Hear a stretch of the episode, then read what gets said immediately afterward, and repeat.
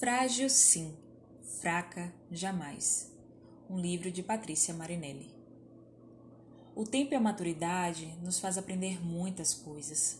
Nos faz aprender que o fogo e o gelo queimam apesar de sua beleza, que as estações do ano são importantes para a vida, que os filhos crescem e têm seus próprios projetos, que podemos nos dedicar, confiar muito em alguém e essa pessoa em frações de segundo pode nos decepcionar que podemos ser melhor do que imaginamos, que não devemos nos comparar com os outros, e sim fazer o nosso melhor, que podemos ser heróis simplesmente ajudando o próximo e sendo pessoas justas. Aprendemos que os amigos de verdade sempre estarão ao nosso lado quando necessário, que ser flexível é sinal de inteligência e não de fraqueza, que repetimos muitas das coisas que criticávamos em nossos pais, agora acreditando que era o correto Aprendi que, mesmo que se diga ateu, em algum momento da vida você já clamou ou vai clamar por Deus. Finalmente, descobrimos que somos mais fortes do que pensamos ao longo da vida e que nós podemos muito. Nós podemos mais. Mulher não chora. Escrito por Igor Marinelli, filho da autora, fundador da ONG Somos Todos Heróis e da startup Traction, marca brasileira de soluções para a indústria. Quem já foi para a colônia, na Alemanha, sabe que este é um dos lugares mais encantadores do norte do país. A cidade está localizada em ambos os lados do rio Reno, perto das fronteiras com a Bélgica e os Países Baixos. A famosa Catedral de Colônia, Kölnerdum, é a sede do arcebispo católico, uma grande imperial catedral gótica com duas torres e altura para se perder de vista no céu. Pois bem, tal cenário foi palco de um dos maiores traumas enfrentados na vida de uma mulher, que até então não desmoronava na frente de seus filhos, a minha mãe. Por trás de toda essa sua força, maturidade e absoluto conhecimento em psicologia, existe uma mulher que chora em Patrícia. Minha fonte de inspiração desde muito cedo e única na família com quem eu podia, sem absolutamente nenhum filtro, me abrir e expressar o que realmente sentia. Em meados de 2017, a nossa relação mãe e filho passava por um abalo. Entre idas e vindas, preocupações com a faculdade, futuro e diploma, decidimos fazer uma coisa louca: um mochilão mãe e filho sozinhos pela Europa. O que poderia dar errado? Relações familiares também precisam de manutenção, assim como qualquer outro relacionamento na vida. Nada mais justo do que ter um momento íntimo, a dois, onde poderíamos ser nós mesmos, sem pensar em outros familiares ou do que iriam pensar nas loucuras que estávamos cometendo. Desembarcamos em Amsterdã, terra da promiscuidade e tudo que o Brasil julga obsceno, mas não minha mãe. Sem medo do novo e sem julgamentos, experimentamos de tudo, exceto ambientes com muita fumaça que ela nunca tolerou. Ali eu vi algo acontecendo, uma metamorfose, uma evolução de uma relação comum para patamar evoluído de proximidade e abertura para retomarmos o carinho que o tempo havia levado. Por momentos me senti como um pai, em um papel investido de cuidar desta mulher, que até então não havia chorado pelos lugares onde passávamos. Fomos para Bruxelas, na Bélgica, que, de acordo com a Unesco, a cerveja belga é considerada patrimônio cultural imaterial da humanidade. Posso dizer que lá não bebemos cerveja, como diriam alguns. Estávamos apenas preservando um patrimônio essencial em nossas vidas. Eu não tinha um problema em carregar minha mãe para casa. Aliás, revezamos esse papel, pois nós dois não éramos muito fortes para bebidas. Duas taças são suficientes para nos derrubarmos. Depois de um certo tempo, Comecei a observar uma inocência em Patrícia, que até então não tinha conhecimento sobre, uma fragilidade, a começar em mapas. A frustração que a acometia com o fato de não saber ler mapas estrangeiros de metrô, ao ponto de voltar emborrada para o hotel, pois não conseguia executar a tarefa sozinha. Uma mulher que sempre editou caminhos. Fazia sentido estar muito aborrecida com a inconsequente dependência dos próximos passos a mim, que ficava com a responsabilidade maior de garantir que não íamos nos perder ou falar com estranhos para saber qual rua era a correta. Quando finalmente chegamos em Colônia, na mais antiga catedral, que começou a ser construída em 1162 em homenagem aos Reis Magos e só foi finalizada 700 anos depois, ficamos vislumbrados como se fosse uma aula de história da arte, observando a arquitetura gótica, os vitrais, os arcos em ogiva, são coisas que os antigos faziam que hoje não temos nem a técnica e nem o fôlego mais. Subimos os quase mil degraus da torre da catedral. No meio de tanta beleza misturada com impaciência pelo cansaço, acabei combinando de descer a torre antes e esperá-la lá embaixo. Desci. Dez minutos se passaram. Quinze, vinte. Um vento forte começou a gelar o meu corpo. Precisava achar o local mais próximo coberto para me isolar. Mas não havia problema. Estava com meu celular caso ela precisasse me ligar. Quando lembrei, ela não estava. Manhã de mãe. Deixar o celular na bolsa do filho por não querer carregar ou coisa do tipo. A confusão estava plantada. Dali, foram quase duas horas para nos encontrarmos novamente. Eu estava calmo. Sabia que eu não havia perdido a minha mãe. Uma mulher forte daquelas, obviamente, estaria em algum lugar da catedral até a encontrar. Na verdade, foi ela quem acabou me encontrando, aos prantos, escoltada por pelo menos três arcebispos, não entendendo absolutamente nada do que ela estava querendo dizer, mas com alguma noção do que estava procurando o filho. A partir daí, eu vi a minha mãe chorar, chorar muito, incontrolavelmente. Onde já se viu medo de perder um rapaz de vinte e poucos anos? Quem deveria estar chorando era eu. Perder a minha mãe, que nem celular e tão pouco fluência em alemão tinha. Foi uma verdadeira cascata de emoções que eclodiram: o medo da perda e de estar perdida. Por falta de comunicação, mais do que isso, por completa dependência do seu filho para dar qualquer passo em uma viagem totalmente fora da caixinha. Depois disso, a fragilidade da minha mãe estava exposta. Meu pai ligando e dizendo que queria buscá-la. Não poderia permitir. Não poderia permitir que uma mulher valente, segura de si, desistisse de dormir em albergues por conta de um episódio de quase me perder. Horas. Foi quase que uma sessão de coach. Liguei o meu modo mais inspirador. Assisti vídeos de Cortella e de Karnal, olhei para ela e comecei o trabalho de psicólogo. Quem diria? Eu incorporando o papel reverso de fazê-la acreditar que era capaz. A verdade é que nós conseguimos ler bem um ao outro, quase ler mentes. O gênio forte que para sobre esta mulher também foi o que me ocasionou a habilidade de trilhar meu próprio caminho e liberdade para empreender, como também motivá-la era necessário deixando claro que frágil sim, fraca nunca, pelo menos não minha mãe. Espero que a leitura deste livro te provoque a ser uma pessoa vulnerável, mas obstinada a não se abater. Essa mulher me conduziu por uma experiência de aprimorar a minha coragem, de enfrentar tudo e estar vulnerável para melhorar e não desistir. Assumir a nossa história pode ser difícil, mas não tão difícil como passarmos nossas vidas fugindo dela. Abraçar nossa vulnerabilidade é arriscado, mas não perigoso quanto desistir do amor, do pertencimento e da alegria. Parafraseando a autora Brené Brown, a vulnerabilidade é a nossa medida mais precisa de coragem. Parte 1 Emoções à flor da pele. Minha lápide. Ser feliz é extrair das pequenas coisas grandes emoções é rir das próprias tolices, nunca desistir de um sonho, cultivar amigos que dividem lágrimas e alegrias, agradecer sempre a Deus o espetáculo da vida, continuar em frente por mais que doa uma perda. É isso que desejo aos meus familiares e amigos, que vivam cada momento intensamente. Patrícia Marinelli. Acho que está pensando: que é isso?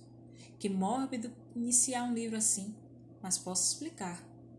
Escrevi isso em 23 de setembro de 2016. Enviei no e-mail de meu esposo e disse: Isso que quero escrito depois que me for. Sempre brincava que ia escrever um livro sobre como ele poderia contribuir para muitas pessoas através das minhas vivências. Também sempre achei isso uma grande pretensão. Na adolescência, escrevi vários diários, mas a maioria das adolescentes o fazem. Isso aqui pode ser insignificante para algumas pessoas, mas a escrita é uma boa forma de expressarmos nossos sentimentos, principalmente na juventude. Escrever é uma experiência excelente. A adolescência é um período de muitas emoções, mudanças turbulentas, e escrever é, acima de tudo, uma forma de psicoterapia, pois os adolescentes geralmente são mais resistentes em procurar por ajuda. A vida adulta, ao contrário do que os adolescentes pensam, é também árdua. Que delícia quando os problemas eram uma paixão pensar o que eu faria no futuro, não ter os carnês que os pais estão sempre no corre para pagar. São fases. Que privilégio poder viver todas as fases da vida. Pretendo ficar bem velhinha, com saúde, para poder viajar muito com os meus filhos e esposo. Bom, já que ficar bem velhinha ainda vai demorar, acabei passando o bastão do livro para os meus filhos, que sutilmente me desafiaram a escrever sozinha, e eu mordi a isca.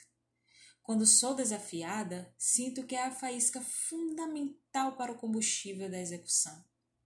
Como muitas pessoas, eu também nasci e cresci em uma família sem poder aquisitivo, mas em que, mesmo sendo pobres, a parte materna, uma boa mistura de espanhola avó e italiana avô, sempre muito oriçada, adorava festas e adoramos até hoje. Atualmente, Todos estão em melhores condições, graças a Deus, e há muito trabalho árduo, como diz Robert Collier. O sucesso é a soma de pequenos esforços repetidos dia após dia. Do lado paterno, lembro que nós nos reuníamos no Natal, quando eu era criança e meus avós eram vivos, mas meus tios nunca foram de dar muitas festas. Não tinham esse costume como na família da minha mãe de transformar qualquer coisa em festa. Até hoje é assim. Qualquer aniversário todos vão cumprimentar. Sempre rola algo.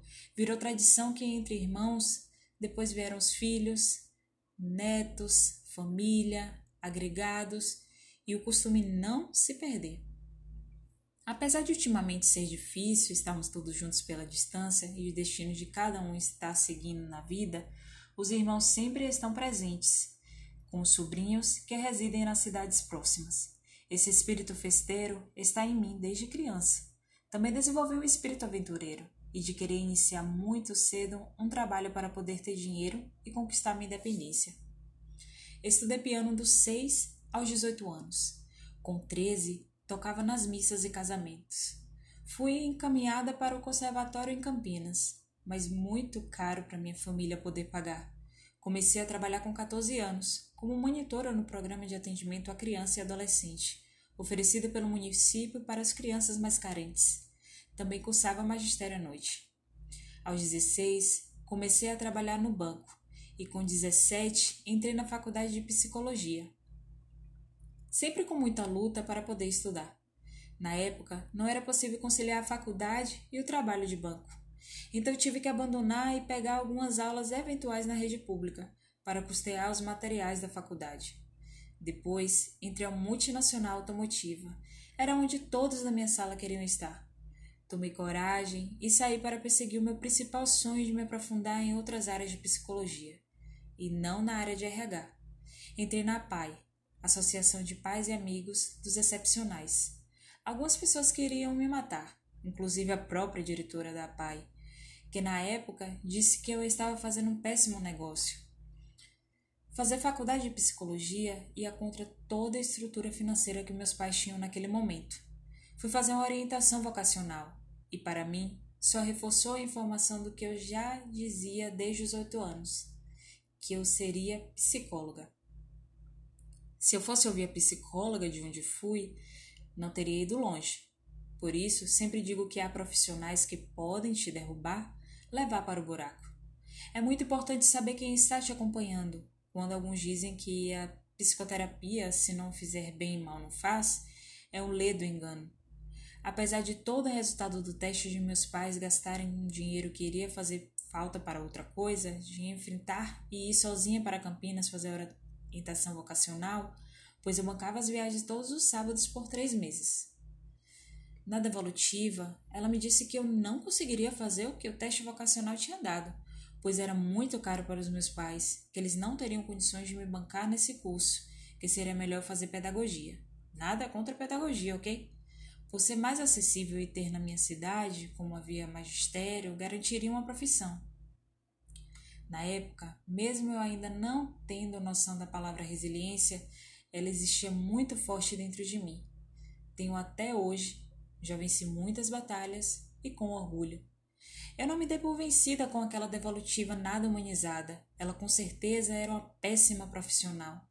Não me arrependo de ter passado por aquela experiência. Cada experiência positiva ou negativa sempre me impulsiona a tirar o melhor de mim. Me entristeci no momento, claro, mas não joguei a toalha e fui atrás do meu sonho.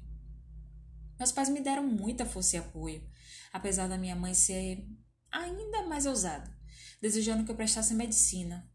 Queria que eu fosse pediatra. Acho que também me daria bem bom, financeiramente com certeza, já que até hoje a psicologia não é valorizada como a medicina. Uma coisa é certa: o momento da faculdade foi o momento que eu pude sentir meu pai mais de perto. O que ele fez por mim não existe dinheiro ou agradecimento no mundo que pague. Para eu poder estudar, ele abraçou essa causa e sacrificou cinco anos das noites de todos os sábados, pois eu tinha aula o dia todo aos sábados. Então saímos de casa às cinco da manhã para podermos chegar em Piracicaba às 7h30 e chegávamos em casa às 20h30, pois a aula ia até às 18 horas. Não tinha ônibus e ele me levava de carro. Minha sala era realmente muito aplicada, a única sala que ficava até o último momento de nossas forças. Durante todo o curso, nunca participei de uma festinha. Não tive dinheiro nem para a festa de formatura. Paguei a colação e me formei com louvor. Fui escolhida pelo grupo para ser a oradora. Todos acompanharam minha luta e da minha família. Por isso, me pediram para fazer uma homenagem aos pais. As pessoas que olham de fora nunca sabem as dificuldades e tropeços que enfrentamos ao longo dos anos, do sacrifício que cada um de nós tem que passar para conquistar os nossos sonhos. Mas muitas gostam de comentar os ganhos como se tivessem sido fáceis. Essa força e garra eu trago dentro de mim até hoje. Serei eternamente grata ao meu pai que se sacrificou e viveu uma grande aventura pelas estradas. Em relação à minha vida profissional, estou certa que daria um livro. Tenho muita coisa para contar sobre formação, trabalhos desenvolvidos, capacitação. Não é assunto para esse livro. O objetivo deste aqui é contar os contos e passagens da minha vida, compartilhar com vocês, meus caros leitores, um pouquinho das desventuras e séries vividas por mim de como não caio fácil nas pegadinhas da vida, e quando caio, levanto rápido, tentando dar cambalhotas. Meu objetivo aqui é agregar para todos coisas positivas, estimular o que cada um tem de bom dentro de si, assim como eu venci. Ajudei muitos pacientes a vencerem e se reerguerem. Continuo vencendo todos os dias minha batalha contra a fibromialgia.